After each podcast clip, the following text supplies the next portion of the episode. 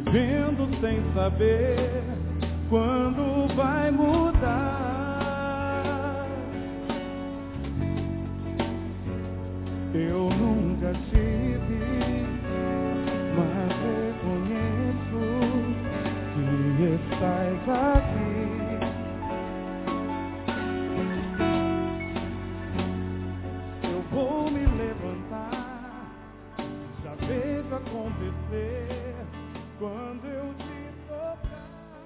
Gênesis capítulo 3. Quero mostrar uma coisa para você. Eu, eu tenho quase 20 anos de ministério pastoral e pastorei uma multidão, além da- das outras atividades que eu tenho, além da igreja, tudo com gente. Estou com gente o tempo inteiro. Eu vou dizer uma, uma Gênesis 3. 3. Uma das minhas maiores agonias é quando eu estou em gabinete pastoral, a despeito do, do tamanho da igreja e das muitas atividades. Todo o tempo que me sobra, todo o tempo que eu tenho, além das atividades normais, eu coloco na secretaria para atender pessoas. Todo o tempo que eu tenho, eu jogo lá. Se acaba o tempo, eu não, dificilmente tem como encaixar alguém na, na agenda. Mas todo o tempo vago que eu tenho, eu jogo lá, atendimento pastoral. E uma das coisas que mais me causa agonia é quando alguém senta do outro lado da mesa, fala a sua vida inteira, depois que ele acaba de falar do dilema, e às vezes um dilema muito grande, muito maior do que ele, e ele fala assim, por que, pastor? Por que que está assim? Por que, que Deus permite? Onde foi que eu errei? A pessoa conta o dilema, alguns são fáceis. São aqueles exteriores que tem a ver com aparência, o namorado que brigou, foi o, o- o vizinho que arranhou o carro, isso é mole. Agora, quando o camarada senta lá, ele começa a falar de dentro, ele começa. Ele não fala só com a boca, ele fala com os olhos, com a lágrima que rola. Ele fala com a alma, os seus olhos comunicam. E a gente vê que a boca dele de fato está falando daquilo cujo coração está cheio. E o que a gente vê no coração é muita dor, muita agonia. E no final da sua verbalização vem aquilo que nos angustia. A pergunta, por quê? E quando eu ouço problemas almáticos assim, são muitos, muitos, e vem gente muito longe, você não tem noção de onde vem gente para falar com a gente. Eu fico imaginando, meu Deus, não pergunte, não pergunte. Aí você pergunta, mas por que não, pastor? Porque na maioria das vezes nós não temos respostas, cara. Não temos. Quantas pessoas aqui não estão em depressão aqui me ouvindo?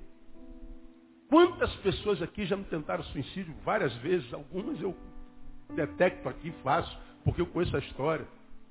Quando você viu essa pantomima aqui, alguns deles falaram assim, olha, você não sabe o que foi meu passado. Eu sei como foi o passado de alguns deles. Eu sei de onde alguns deles vieram. Eu sei do buraco do qual saíram, de onde Deus os tirou. Muitas vezes essa agonia toma a gente de uma forma tão, tão profunda, mas tão, tão, tão, forma tão agonizante, que a gente fica buscando respostas, e a gente tem falado sobre resposta desde quarta-feira. Resposta. E aí quando vem a pergunta, pastor, por quê? Aí a gente fica caçando no nosso sistema de informações. A gente vai lá dentro, busca uma resposta para dar ao aconselhando, para quem sabe, diante da resposta, ele encontra um pouquinho de paz. E aí a gente tem que falar assim, irmão, eu não sei. E quando a gente diz eu não sei, a gente tem a sensação que o outro lá do lado da mesa fala assim, meu Deus, o que, eu vim fazer aqui então? E alguns saem do gabinete assim, a gente passa uma hora sem responder nada. E quando a pessoa vira as costas, sai da porta, fica falando assim, Deus. Às vezes eu me acho a pessoa mais inútil do planeta.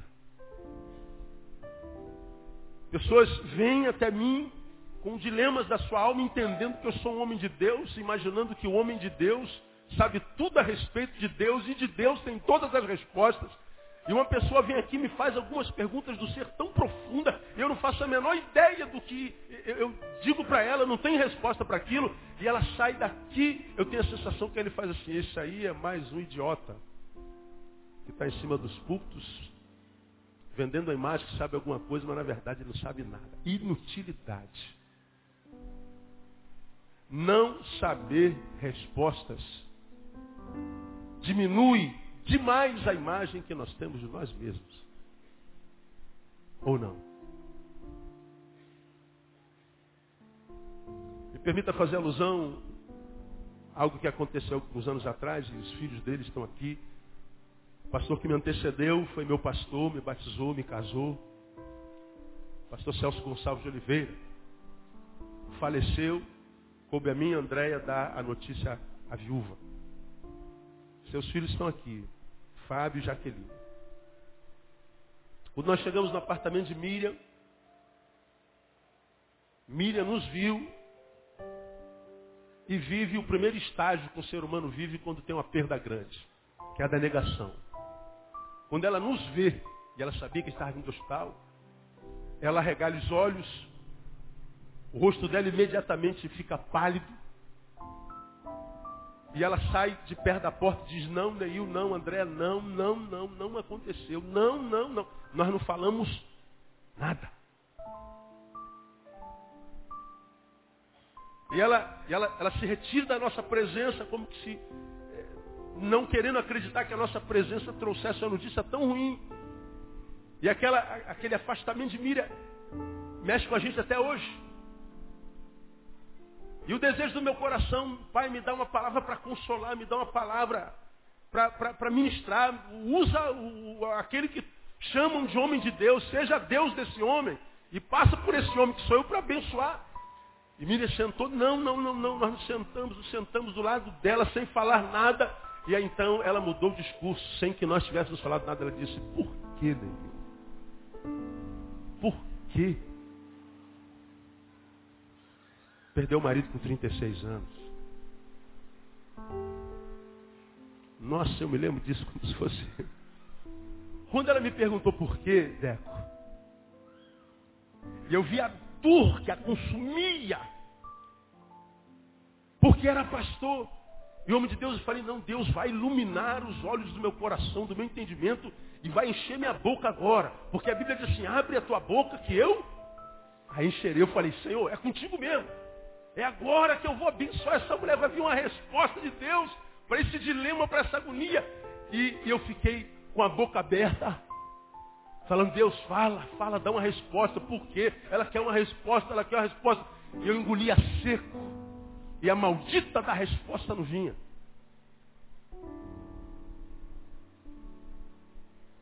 Aquela tão desejada resposta não vinha. Eu queria, com uma resposta, consolar o seu coração, mas a maldita da resposta não vinha. E eu não conseguia falar nada, eu não conseguia dizer absolutamente nada. Eu entrei na sala, e já tinha alguns minutos passados e eu não tinha dito absolutamente nada. A minha presença comunicou tudo. Mas diante da pergunta dela, ela queria uma resposta, eu não tinha resposta, eu fiquei desesperado. Me senti o pior dos seres humanos naquela dia, naquela tarde.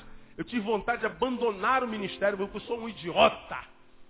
Eu não tenho chamado porcaria nenhuma. Como é que pode uma viúva desesperada e eu sendo pastor, não sei o que falar para ela, não tem palavra, me fez uma pergunta e eu não soube responder.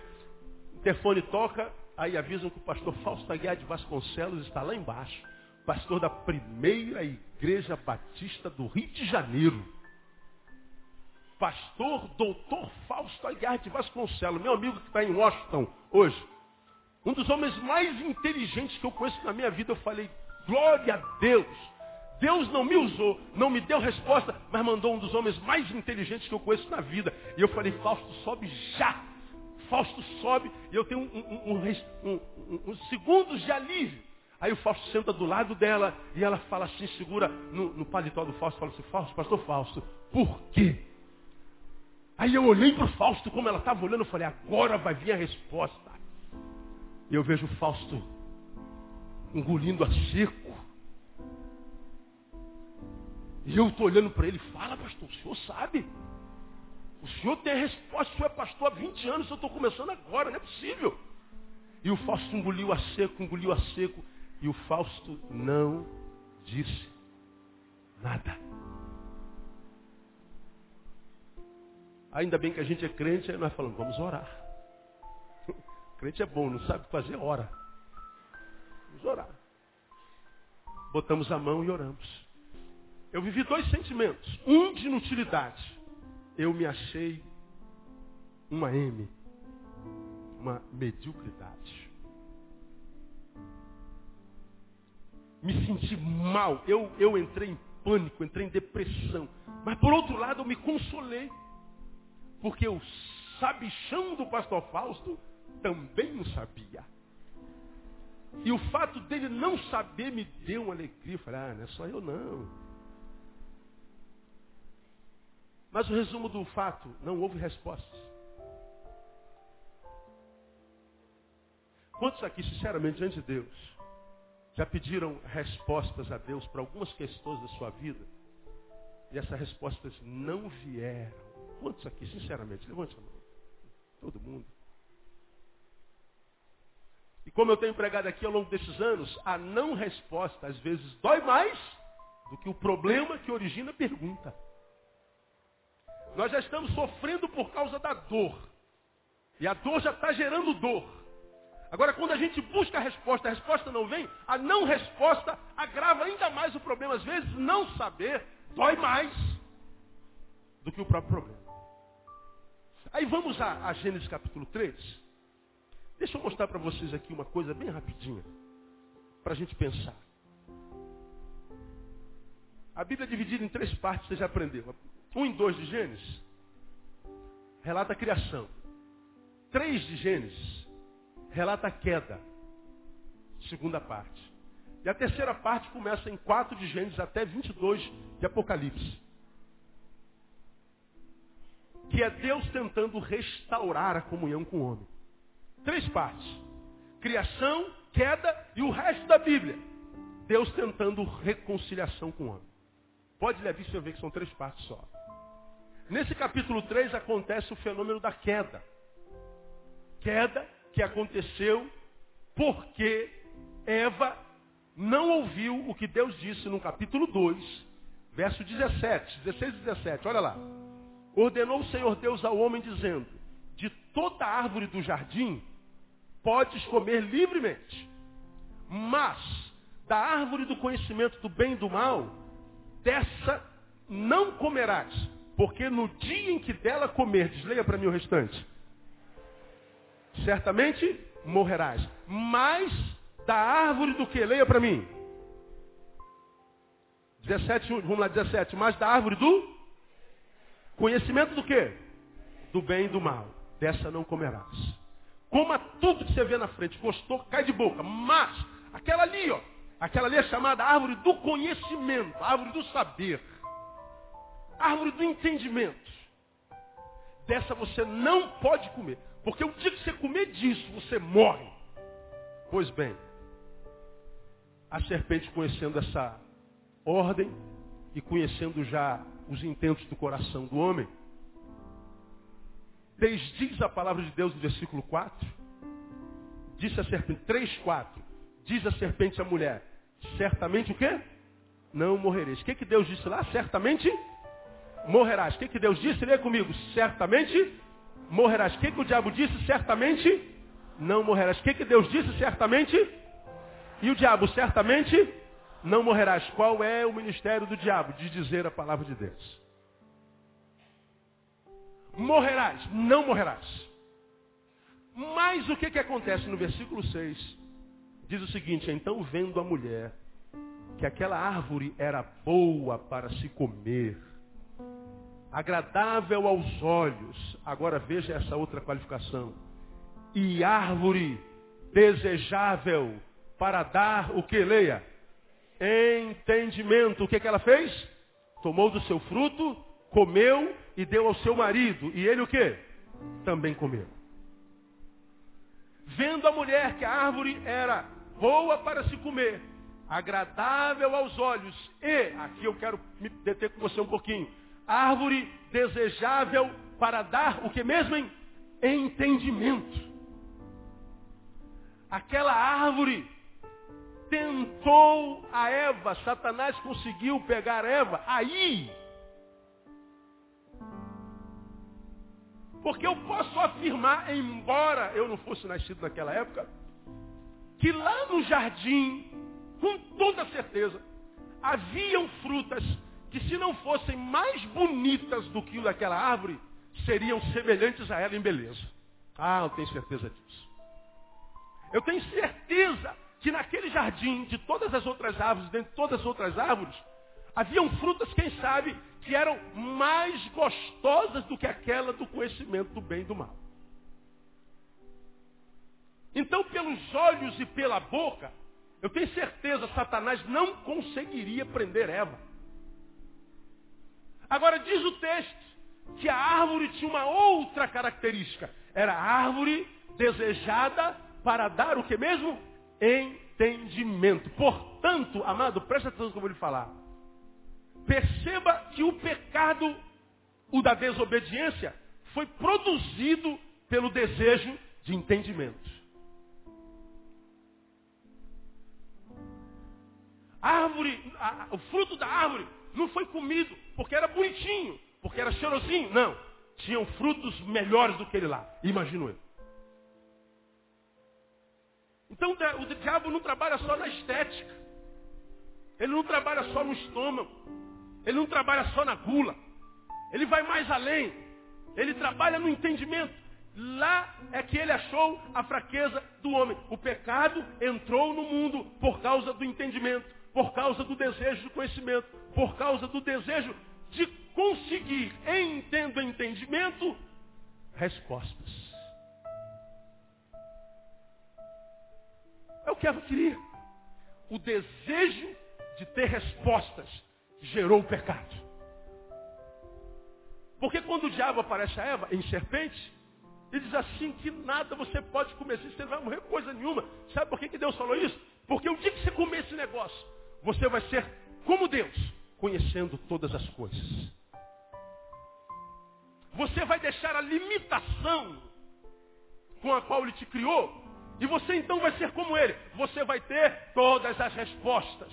Você vai entender todas as coisas. Você vai saber discernir todos os mistérios. Eva, você não vai mais viver essa desgraça que quem sabe o pastor Neil viveu alguns anos atrás de não ter resposta e de ter garganta seca, quando a vida mais de nós deseja resposta. Eu acho isso aqui tremendo. Ela queria ser como Deus. E o fato de ser como Deus, pense comigo, não era ser um espírito como Deus é, e um Deus que detém o poder de dizer haja e ouve. Haja seres na água, apareceu o peixe. Dê à terra frutos e apareceu os frutos. Toda a criação foi produzida na palavra haja. Eva não estava interessada nesse poder. Eva queria conhecimento, Eva queria respostas. E foi por causa do desejo de respostas que o pecado entrou no mundo. Aí aqui eu queria pensar com você, portanto, bem rápido. Eva queria resposta. Pensa comigo, irmão. Que tipo de respostas Eva podia, podia querer? A humanidade composta por quantos habitantes mesmo? Quem se lembra do censo do, do IBGE naquela época? Quem se lembra? A humanidade era composta por quantos, quantos, é, quantos seres humanos, hein? Dois.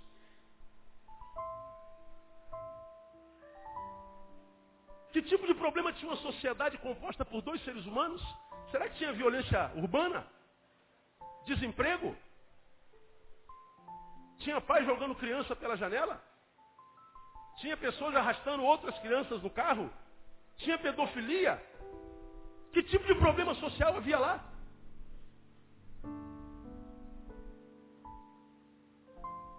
Que tipo de resposta, arcanjo, ela podia querer? Diga aí, Everson.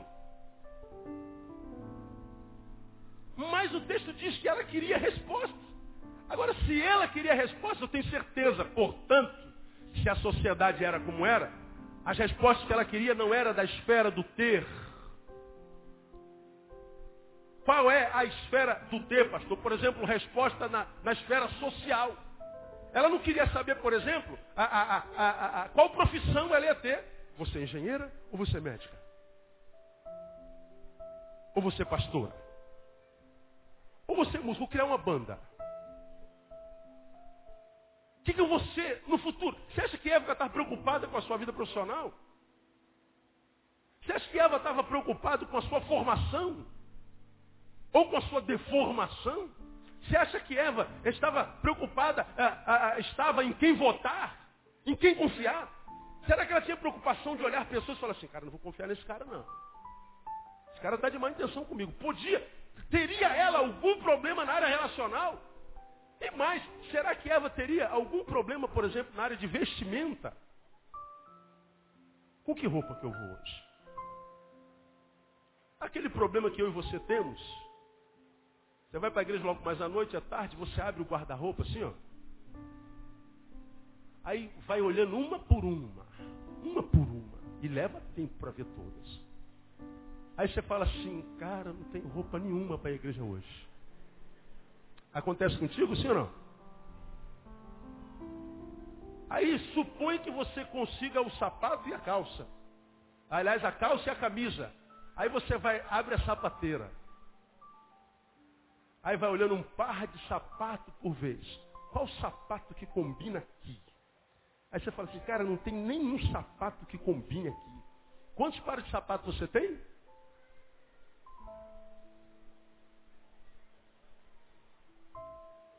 Posso perguntar? Quem aqui sabe, sinceramente, se mentir, vai morrer hoje, vai para o inferno. Quem aqui sabe quantos pares de sapato tem? Número. Levante a mão. Olha para trás, gente. Levante a mão, Bento. Quem sabe? Olha lá. Tem umas dez mãos erguidas.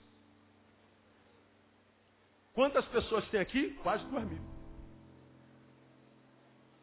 Agora, sinceramente, mentir vai para o inferno também. Quantos aqui dizem assim, ó, pastor, eu não faço a menor ideia de quantos pares de sapato eu tenho? Levanta a mão. Portanto, você tem mais de dois pares. Quantos podem dar glória a Deus pelos sapatos que tem? É, mano. Aí o sujeito fala assim, mas eu não tenho nenhum sapato que combine com isso aqui. Aí tu volta no guarda-roupa, troca a camisa, que é para combinar com aquele sapato. Você imagina a Eva tendo essa crise? Senhor, eu estou com um problema enorme, Senhor. 120 pares de sapato. Mas nenhum combina com essa camisa que o Everson trouxe para mim de Campinas. Você acha que Eva estava querendo resposta na área da vestimenta, na área social? Não estava. É, você acha que ela estava, por exemplo, querendo respostas na área emocional? Você acha que ela estava em crise? Senhor, manda um varão para mim. Com qual varão que eu vou casar? Será que eu vou casar? Você acha que ela tinha sombra da unção da titia, então dela? Que quem não casa fica para quem? Né? Para a maledeta, para a maledeta da tia. Não sei por que tia, você sabe por que, é tia? Por que, que não para vovó, né? Sei lá, para qualquer um, mas é para titia. Será que esse homem aqui é um homem de Deus para mim ou não? Vamos orar. Você acha que Eva tinha isso? Você acha que Eva tinha medo de ficar com a titia? Você acha que Eva tinha medo da, do caráter do homem com o qual ela, ela deveria casar? Você acha que ela tinha problemas familiares? Porque dizem que ela foi a mulher mais feliz do mundo. Não tinha sogra. Não é? Ela não tinha esse negócio, não morava na casa da sogra. Você acha que ela entraria no gabinete do pastor? Pastor, eu estou querendo matar a minha sogra, o que, que eu faço? Ela não tinha esse negócio. Eu estou com problema com meu vizinho. Ela não tinha esse problema. Pastor, eu não estou sabendo como lidar com os meus filhos, com, com a família do meu marido, porque é o segundo casamento dele. Os filhos dele estão se metendo na minha família, eu não estou conseguindo amar os filhos dele. Você acha que Eva tinha esse problema? Eva não tinha problema emocional. Traumas, frustrações. Pastor, meu pai me disse que eu não valho nada, que eu não ia ser nada quando crescesse. Meu pai abusou de mim sexualmente. Eva tinha esse problema? Não tinha. Ela não conhecia traumas, não conhecia frustrações, ela não conhecia complexos, por exemplo. Portanto, ela não tinha crise nem necessidade de respostas emocionais. Ela não tinha, por exemplo, crises religiosas. A quem servir? Qual igreja que eu vou pertencer, meu Deus do céu? Cada igreja diz uma coisa. Cada igreja é uma doutrina. E uma se acha mais santa do que a outra. E a mais santa chama a menos santa de Babilônia. E a gente vai discutindo. Lá fala língua estranha, aqui não fala. Lá o pastor usa gravado, aqui não usa. Lá o sujeito faz uma peça e diz merda. É uma heresia. Jesus voltava tudo para queimar no mármore do inferno. E a gente fica assim, meu Deus, um, um pastor diz assim, olha irmã, se você usar calça comprida, vai para o inferno. Aí chega lá, a esposa do pastor está com a calça comprida. Um diz que o batom é, o, é, o, é, o, é a chupeta do diabo. Aí tu chega lá na outra igreja está com a mulher com a boca de fogo vermelha. Pode ou não pode? Qual igreja, meu Deus do céu? É do G12? É da rede ministerial? É do evangelismo explosivo? É a igreja com propósito? Qual é a igreja?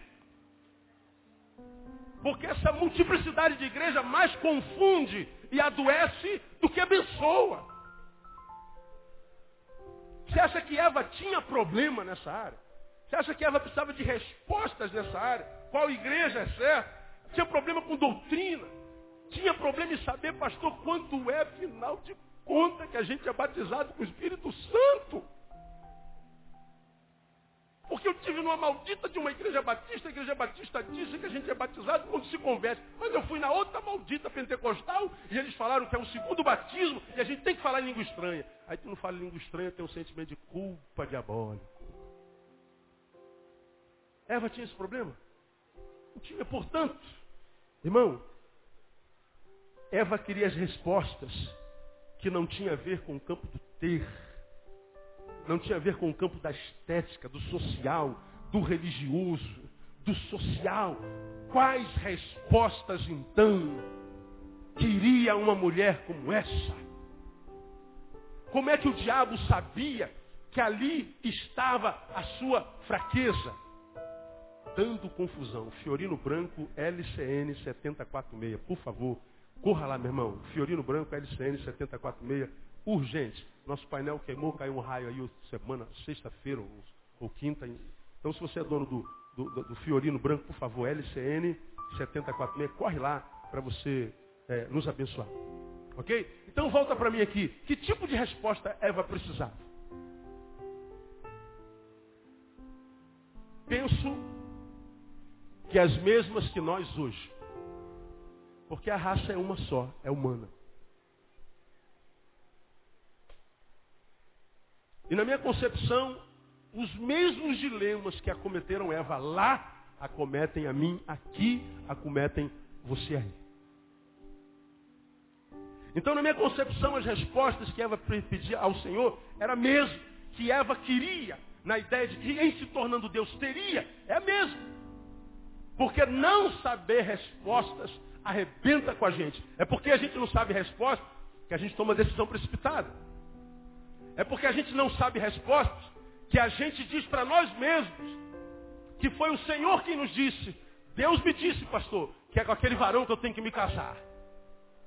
Deus me disse, pastor, que é com aquela varoa que eu tenho que me casar. Pastor, senti de Deus no meu coração que é esse caminho que eu tenho que trilhar, que é esse projeto que eu tenho que fazer. Aí, eu tenho visto não poucos crentes que casam e quebram a cara cujo casamento fez muito mal, que se casando fez a maior besteira da vida. E que a gente, diante desse público aqui, esteve com os dois aqui, fizemos o casamento, que a graça, o amor e, e, e, a comunhão do Espírito Santo sejam sobre vocês. Vão, e quando chega lá no meio do salão, a fulano, Beltrana, é, que, que o Senhor vos abençoe e vos guarde. Que o Senhor é, faça resplandecer o seu rosto sobre vós e tenha misericórdia de vós. O Senhor sobre vós levante o seu rosto e lhes dê a paz. Aí tu vê um monte de gente no salão chorando. Que casamento lindo. Que música linda que aquela irmã cantou. Que palavra bacana do pastor. Olha que bênção. ele deu no final. E vai aquela festa cara. E vai para a desgraça da vida deles. Volta a mãe dizer, pastor, Deus mentiu para nós, pastor. Não, Deus não mente. Porque dificilmente Deus diz com quem a gente tem que casar. Dificilmente Deus diz quem é a varoa. Pastor, você não acredita nisso? Acredito. Mas não é função de Deus. Dificilmente Deus disse, aquele é o meu sócio ou não, meu Deus. Quantos já levaram ferro de sócio aqui? Levante a mão. Aí. E seu sócio era crente, não era? Quem já ganhou calote de crente alguma vez aí? Olha lá.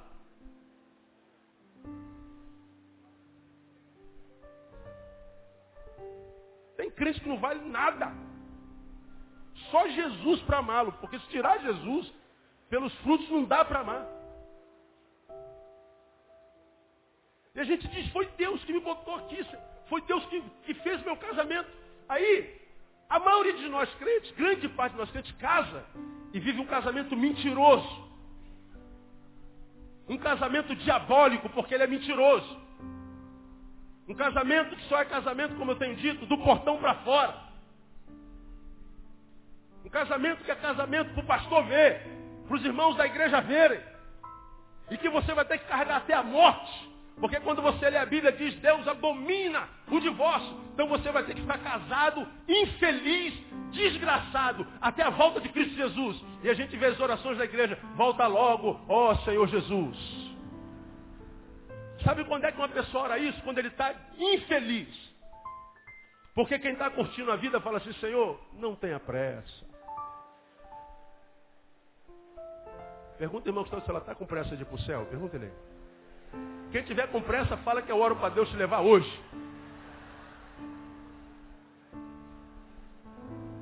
Ó oh, Deus, ansiamos por tua volta. Eu falei, oh, não estou dizendo amém não, Senhor. Não tenho pressa nenhuma.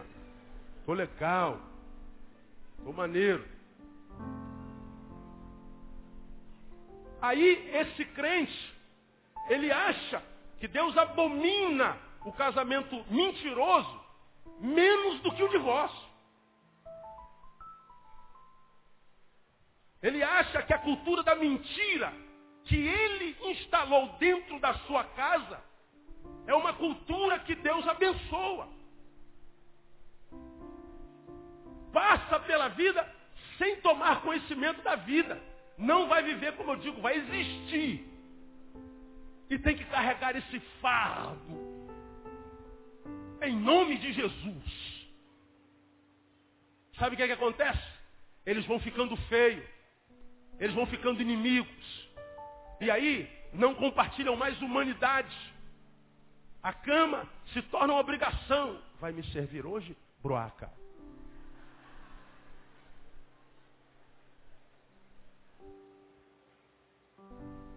Mentira. Casamentos subsistem em acordo. Vamos acordar aqui, amor. Você paga a, a, a luz, a água e eu pago o, o, o, não sei o que, não sei o que lá. Você paga o IPVA esse ano, eu pago o IPVA aquele outro ano.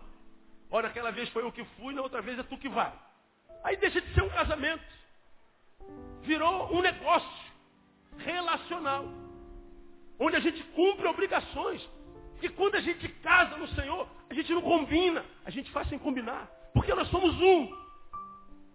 E a gente muitas vezes vê a cultura da mentira estabelecida não só dentro do casamento, mas dentro da relação eclesiástica. Pessoas que a gente diz, oh meu amado pastor Ricardo, eu estou orando pelo irmão, seu filho é lindo, é uma bênção. Quando eu saio, eu falo assim, mas desgraçado está querendo tomar meu ministério, esse miserável. Vou orar por ele, leva ele, Senhor. Oh meu amado, como é que vai? Não vamos vê-lo. A gente vive nessa cultura de mentira. A gente não vive a vida que Deus planejou para nós e nós não nos tornamos naquele que nós somos no coração dele. E temos que entrar aqui e mostrar para todo mundo que a gente está bem o tempo inteiro. Temos que vender a imagem da felicidade. Temos que vender a ideia de que nós estamos no monte o tempo inteiro, que estamos cheios da unção. Que nós estamos cheios do poder, que a minha vida é aquela vida que eu sonhei para mim. E aí eu faço uma pergunta para você: a vida que você vive hoje, essa qualidade de vida que você vive hoje, agora, nesse instante, nesse tempo que você está vivendo, responda para si. Você acha, analisando os frutos dela e o que ela gera no teu coração, você acha que é isso aí que Deus sonhou para você? Responda para si. Olha para si, imagine se olhando no espelho e diga assim: Olha, Deus, eu te louvo, porque é isso que eu vejo diante de mim. É o que eu entendo que o Senhor queria para mim quando me criou lá antes da fundação do mundo. Eu entendo que eu sou hoje aquilo que tu querias que eu fosse quando eu estava ainda no ventre da minha mãe.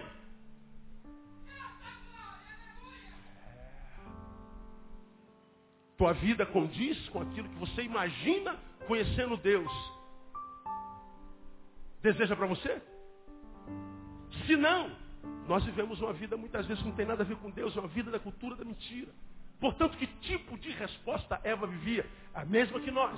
Imagino que Eva, quando demonstra eu quero ser igual a Deus, eu quero respostas, ela está dizendo há algo em mim que ainda não está resolvido, que eu preciso e quero resolver. E que em não resolvendo, eu imagino que eu não vou poder ser feliz nunca. Que tipo de resposta ela queria? Eu vou ficar numa só. Respostas existenciais. Pastor, só pode, só pode explicar para nós? Posso.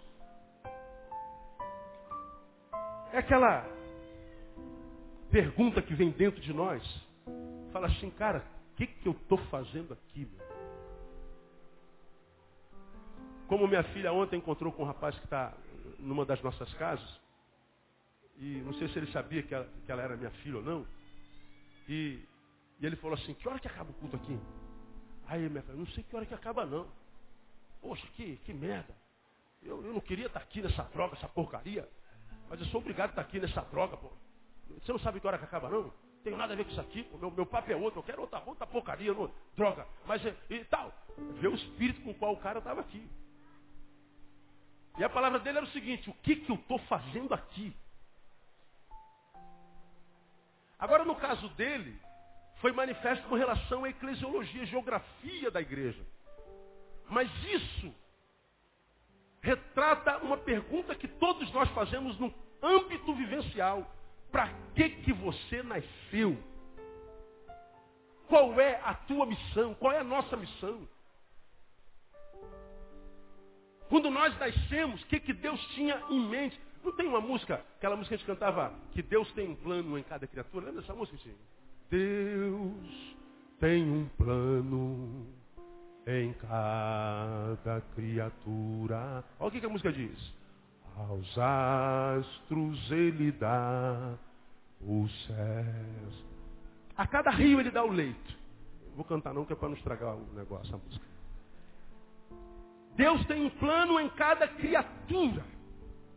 Uma estrela nasceu para estar lá, iluminando. O sol foi criado para aquecer a terra. Tudo que a gente vê tem uma função, tem uma razão de ser, tem uma justificativa. Esse teclado está aqui para nos conduzir no louvor, para nos ajudar a manter o ritmo. A bateria para ajudar ainda mais o teclado e o baixo para ajudar a bateria. E aqui tem um ministro que tem quase que a obrigação de nos levar até a, a, ao som celestial. Cada um tem uma função no culto. Agora, quando a gente olha para nós individualmente, no âmbito do plano de Deus para a humanidade, o que, que nós estamos fazendo aqui? Para que, que você nasceu? Qual a tua função na terra? E sabe quando é que essas perguntas começam a aparecer na nossa cabeça? Quando a gente vai fracassando quando a gente vai batendo a cabeça, quando a gente vai caindo, levanta, cai, levanta, cai, levanta. Chega uma hora que a gente está tão cansado de cair que a gente já não tem nem mais ânimo para levantar. A vida vai batendo tanto na gente, a vida vai dando sulapada na gente, e a gente percebe que a vida vai fugindo da gente. E a gente vai se deformando de um, de um ser vivente para um ser existente. E a nossa vida vai ficando acinzentada. As coisas que a gente faz vão perdendo sentido. As coisas que a gente lutou tanto para construir, hoje não significam mais nada para a gente. A vida vai perdendo o fôlego de vida. A alegria da salvação vai se retirando de nós. E a gente vai sendo empurrado para uma caverna como Elias. Diante das perseguições. E quando ele chega lá dentro da caverna, ele diz, Deus, basta, eu não sou melhor do que ninguém, eu quero morrer. Porque ele diz, porque eu, aquilo que eu vim fazer, não consegui fazer, portanto eu não tenho razão para estar aqui. Eu não sei para que, que eu nasci. Eu imagino Eva fazendo essas perguntas. Meu Deus, para que, que eu estou aqui nesse lugar? Qual é a minha função? Qual é o plano de Deus para esse negócio que ele começou agora? Que, que eu tenho que fazer? Qual é o meu objetivo? Qual é o meu papel nesse negócio?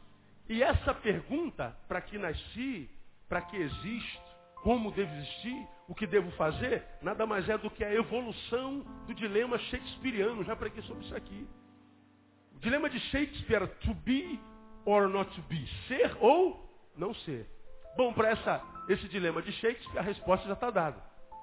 Ser ou não ser? Respondam vocês. Ser ou não ser? Ser. Então já passou. Então o dilema shakespeariano evolui. Ser. Agora vem a segunda pergunta. Ser o quê? Ser como? Mas ser para quê? Para quê? Você está vivo para quê? Se você não acordasse amanhã, quem perderia o quê? Aí você fala assim, pô, mas tem gente que tem isso na cabeça? Ah, meu irmão. Se você não tem, você é um dos poucos na terra que não tem. Essa palavra tem tudo a ver com a maioria de nós aqui presentes. Muito, muito, muito a ver como ser um ser que vale a pena ser. Porque o ser que eu tenho sido não é um ser que eu gosto de ser. E porque eu não sou como eu gostaria de ser, eu acabo desenvolvendo na sociedade uma vida mentirosa, teatral, onde todos olham para mim e veem uma coisa linda, só que eu sei que essa coisa linda que eles veem em mim, em mim não existe. É uma imagem.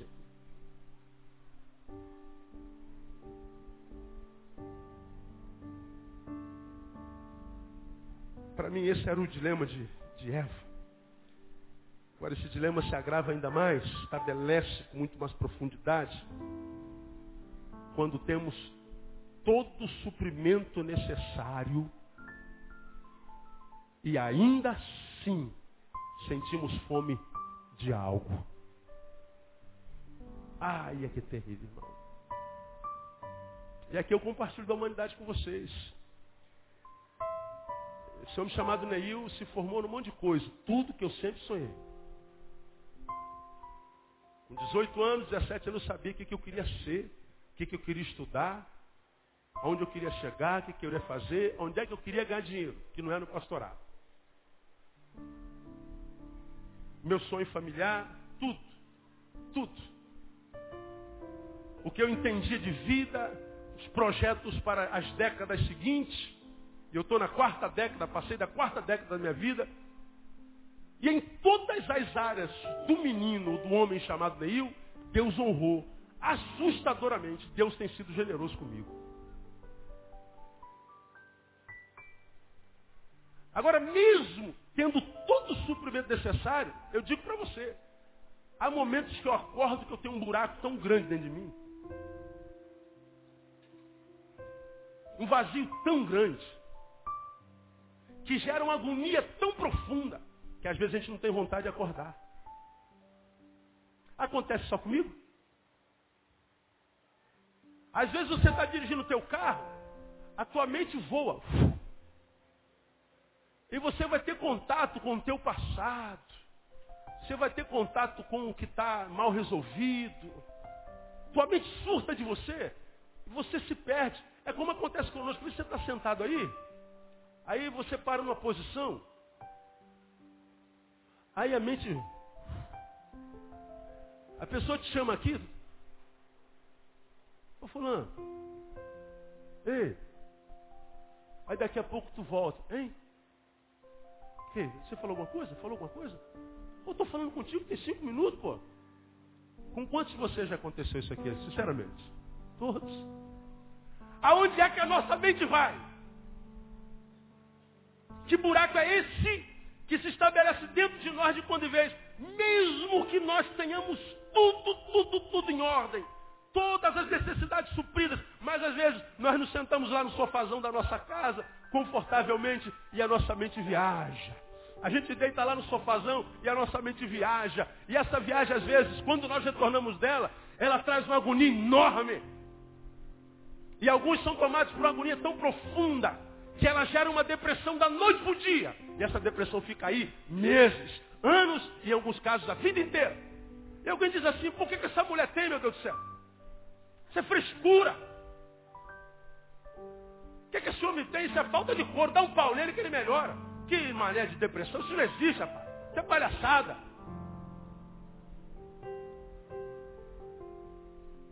Só que ele não sabe que isso tem muito a ver com humanidade. Eu vou mostrar para você aqui vou terminar minha palavra.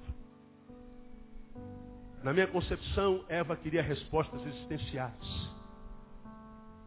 O que, é que eu estou fazendo aqui? Qual é a minha função? Para que, que eu nasci? Se eu não tivesse nascido, eu teria perdido o quê? Respostas que, que, que, que muitas vezes não são dadas para o dilema que a gente carrega dentro da nossa existência. E aí eu conduzo você até Eclesiastes capítulo 3. Vamos a Eclesiastes capítulo 3.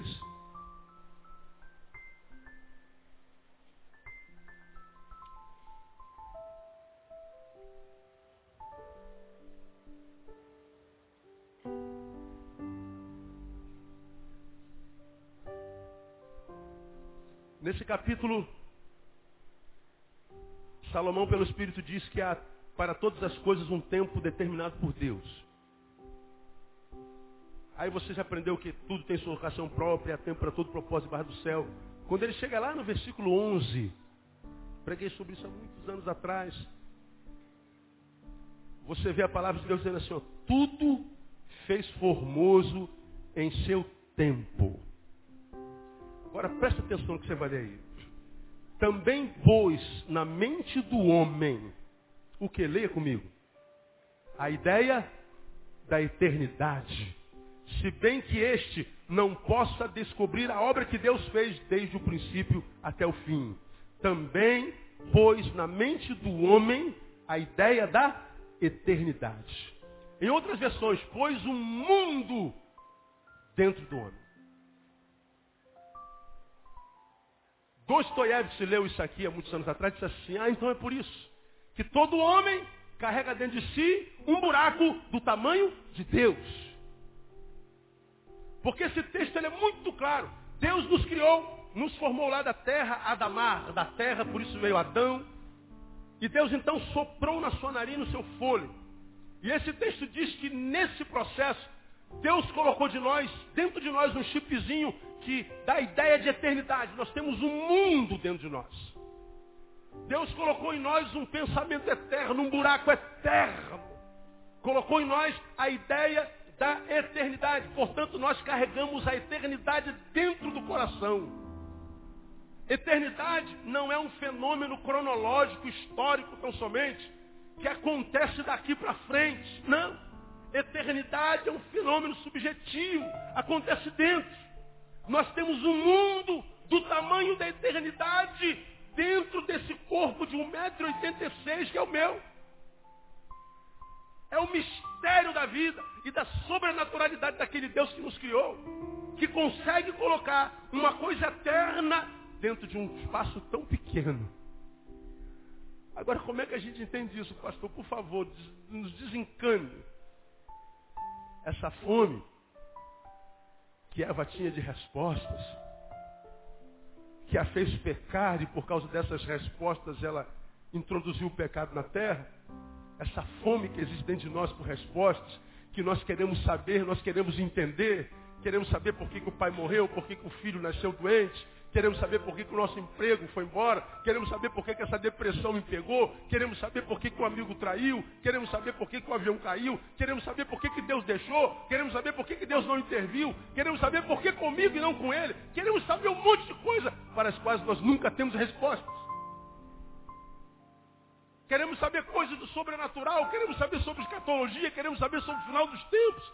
Queremos saber como lidar com as nossas crianças, com os nossos filhos. Queremos saber como nos comportar nesse tempo violento. Queremos saber o que fazer quando, o que fazer quando não. Queremos saber, queremos saber, queremos saber. As respostas são muito mais numerosas do que as perguntas. É porque dentro de nós nós temos uma fome de saber muito grande. A fome é do tamanho da eternidade. Se dá no coração e é do tamanho da eternidade. Portanto, se é do tamanho da eternidade, não adianta tentar vencê-la com material. Sabe onde é que nós estamos estragando nossa vida? Sabe onde é que alguns de vocês estragaram a vida?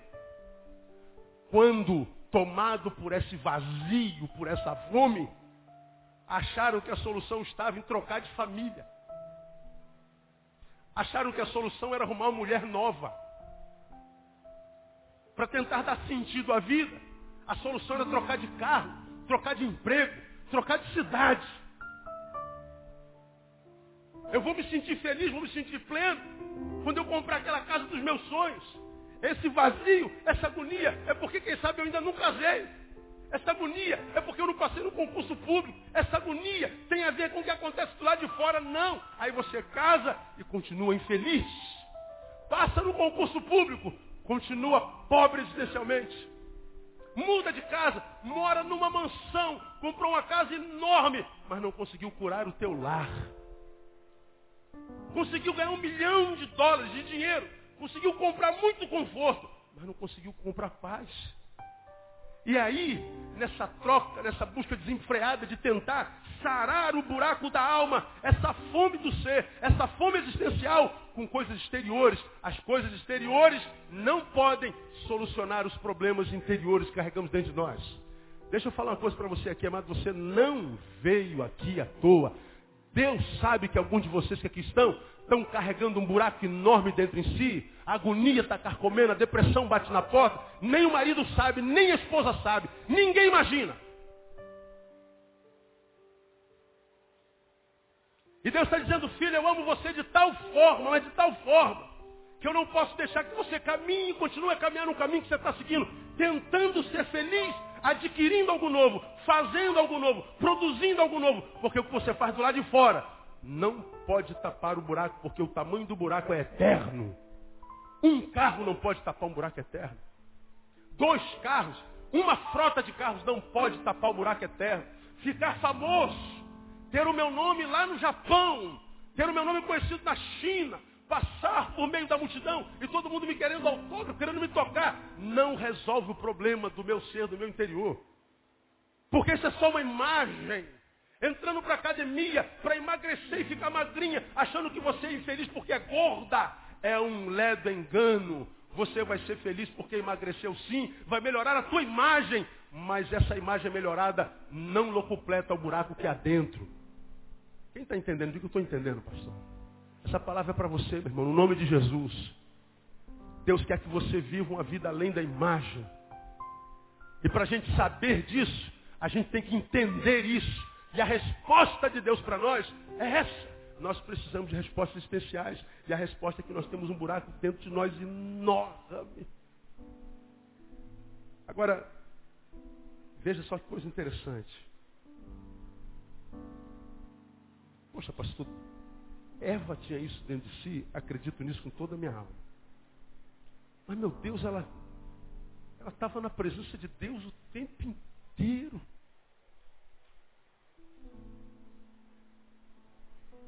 Ela não tinha necessidade de nada, de comida, de bebida, problemas familiares, profissionais, existenciais, religiosos, sociais.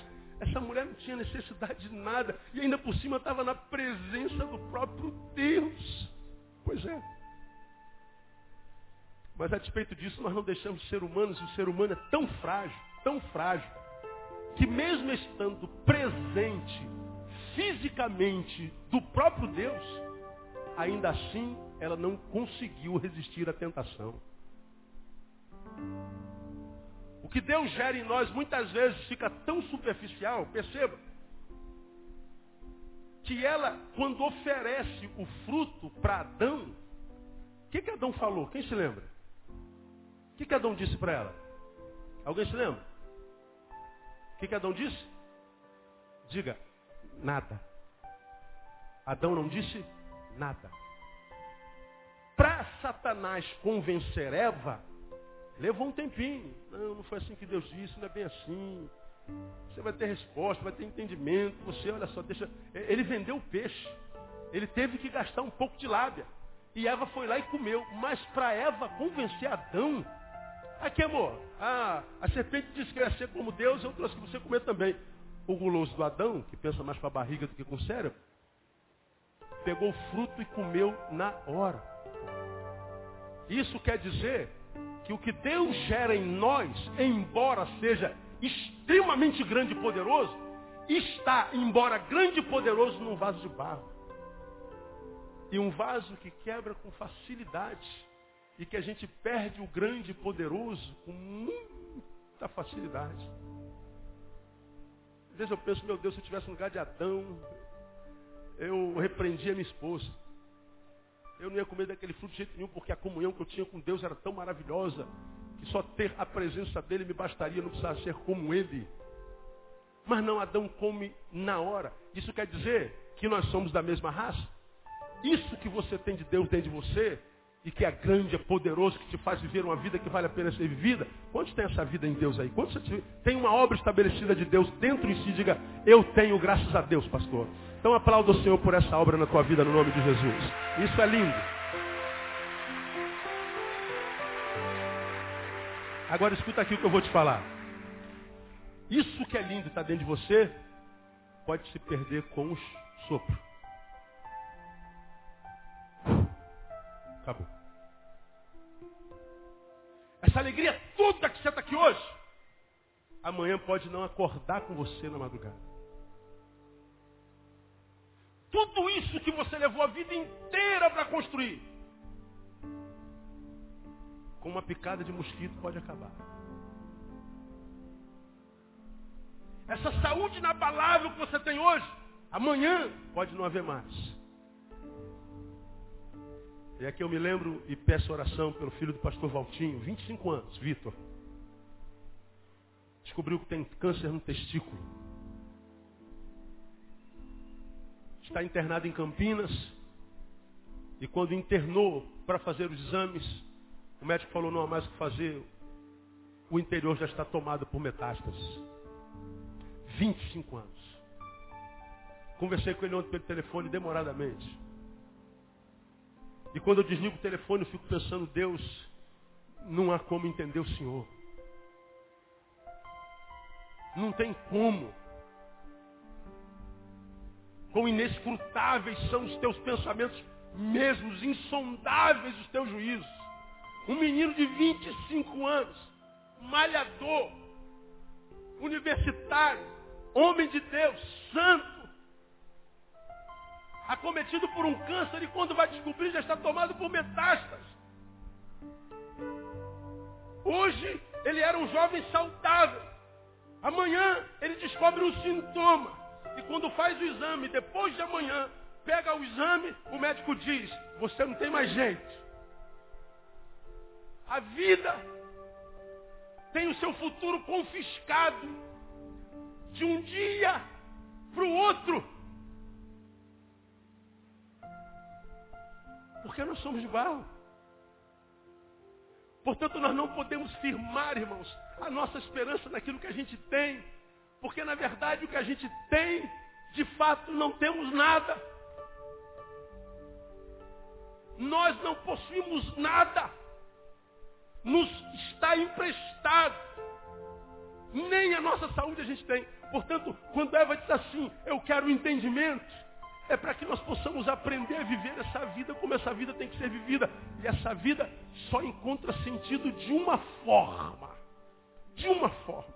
E a gente aprende isso com, com, com, com, com o próprio Salomão. A gente, precisa nem ler Salomão.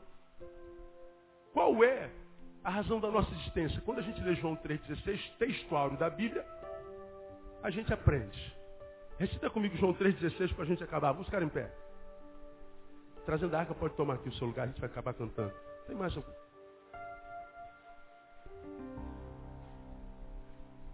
João 3,16, vamos lá? Porque Deus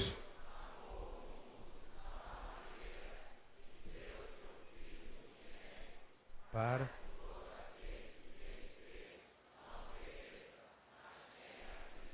Só a primeira parte do versículo, já.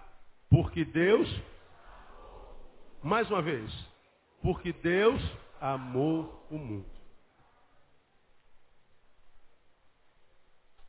Quantos aqui amam alguém na vida de todo o coração? Levante a mão. Muito bem, nós somos seres que amamos.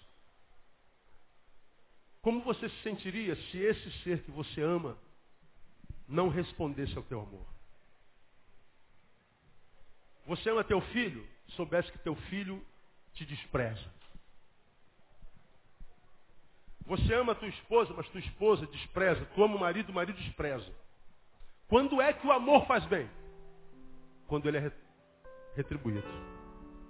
Quando ele é uma via de mão dupla. Ora, se Deus nos amou, o que você acha que Deus espera de cada um de nós? Que nós respondamos ao seu amor. E se a gente for para 1 Coríntios capítulo 13, ainda que eu falasse a língua dos anjos, dos homens, não tivesse amor, nada seria. Ainda que eu vendesse os meus bens para o sustento dos pobres, não tivesse amor, nada seria. Ainda que eu entregasse meu corpo para ser queimado, me tornasse um mártir, mas se não fosse por amor, nada seria.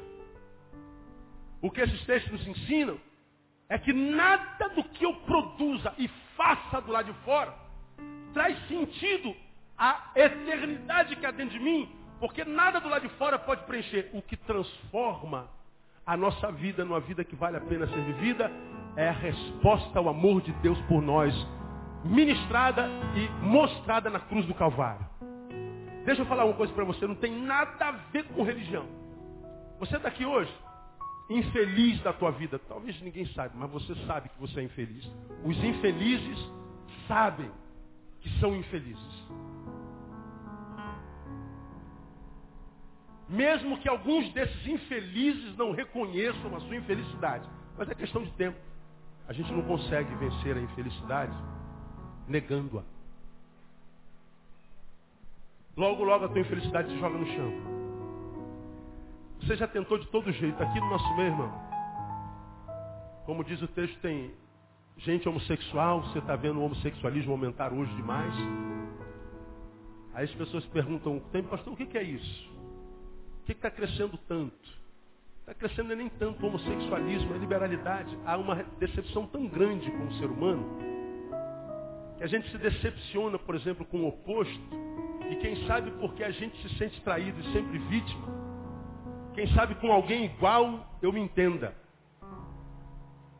E aí, na verdade, o que você vê de homossexualidade em grande escala não é a relação de dois homossexuais, é de duas pessoas do mesmo sexo mas que não são homossexuais.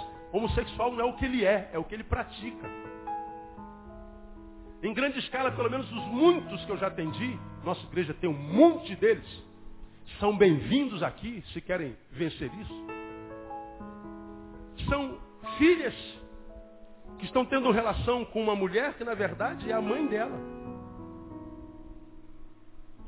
São filhos tendo relação com um homem que na verdade é a projeção do pai dele.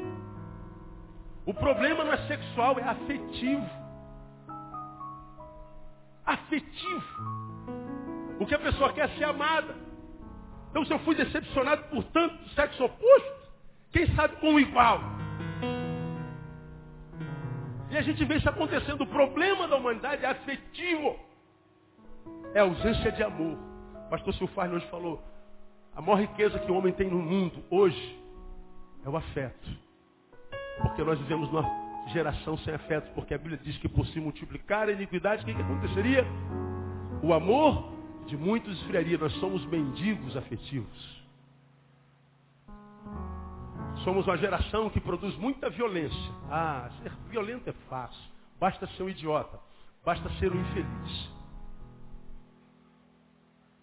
Basta pegar um revólver e dar um tiro na cabeça. Puf!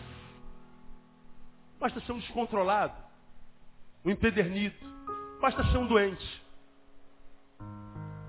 Agora eu quero ver esse doente, que se julga poderoso porque gera violência, devolver a vida. ele não tem como. Mas se não é ressuscitação biológica, vamos à ressuscitação, ressuscitação emocional. O marido que está aqui bate na mulher. Covarde. Geralmente bate em mulheres, e homens ele não consegue. Quem gera violência é porque adoeceu. Ele foi agrediu a mulher. Ele diz, eu sou macho, quem manda nesta porcaria sou eu. Ele acha que isso é valentia, não é? Gerar violência basta ser doente. Eu quero ver se você é macho suficiente para chegar lá e pedir perdão. Dizer eu te odeio, quero que você morra, é mole. Quero ver você dizer eu te amo. Porque para dizer eu te amo, precisa se amar. Porque a dinâmica do amor é essa, amar a Deus sobre todas as coisas e ao próximo como? A mim mesmo. Por que, que nós odiamos uns aos outros hoje nessa geração? Por que, que o ódio, a violência, a corrupção graçam na nossa sociedade? Por que, que eu odeio todo mundo e gero violência em todo mundo? Digam vocês. Porque eu não me amo. Nosso problema é afetivo. Portanto, você está aqui, ó, infeliz, vazio, depressivo. Ninguém sabe, você está escondido atrás da tua fé, da tua religião, do teu dinheiro, do teu diploma, da tua cultura. Mas você sabe que quando você bota a cabecinha lá naquele travesseiro, você não é nada disso que todo mundo pensa que você é. Deus está amando você a despeito de você nessa noite, dizendo assim, filho, você só vai ser feliz quando responder ao amor que eu tenho por ti com amor por mim. Quando você entregar a tua vida para mim integralmente, corpo, alma e coração. Quando você disser que tudo que você tem é, é meu. Quando você abrir a porta do meu coração, porta na qual eu bato desde sempre, mas você não abre para que eu possa entrar e ceiar contigo e fazer morada. Porque um buraco eterno só pode ser tapado por um ser eterno. E o nome desse ser eterno é Jesus Cristo, nosso Senhor. E se isso não fosse verdade, Deus não mandaria Jesus para morrer no nosso lugar. Por que, que ele mandou Jesus? Porque o buraco é do tamanho da eternidade. E nada que não fosse eterno poderia pagar esse buraco, tapar esse buraco que é eterno. Vamos cantar. Quem quiser vir à frente orar comigo, se essa palavra foi para você, sai e vem. Quero orar com você.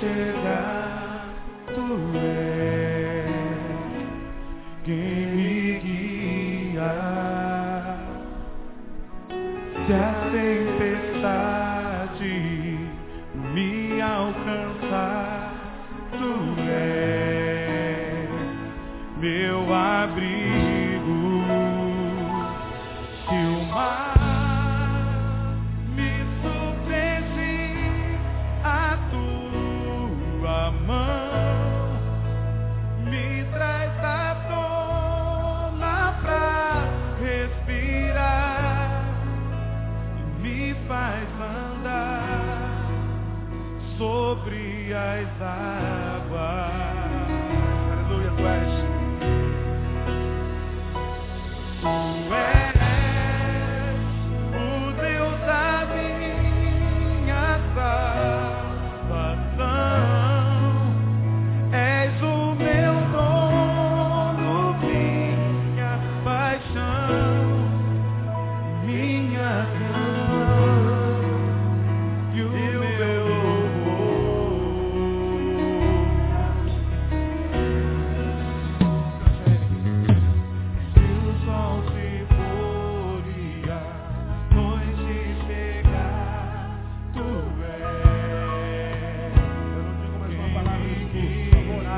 orar terminar o culto, viu? Se foi contigo, sai do seu lugar, libera o corredor, por favor.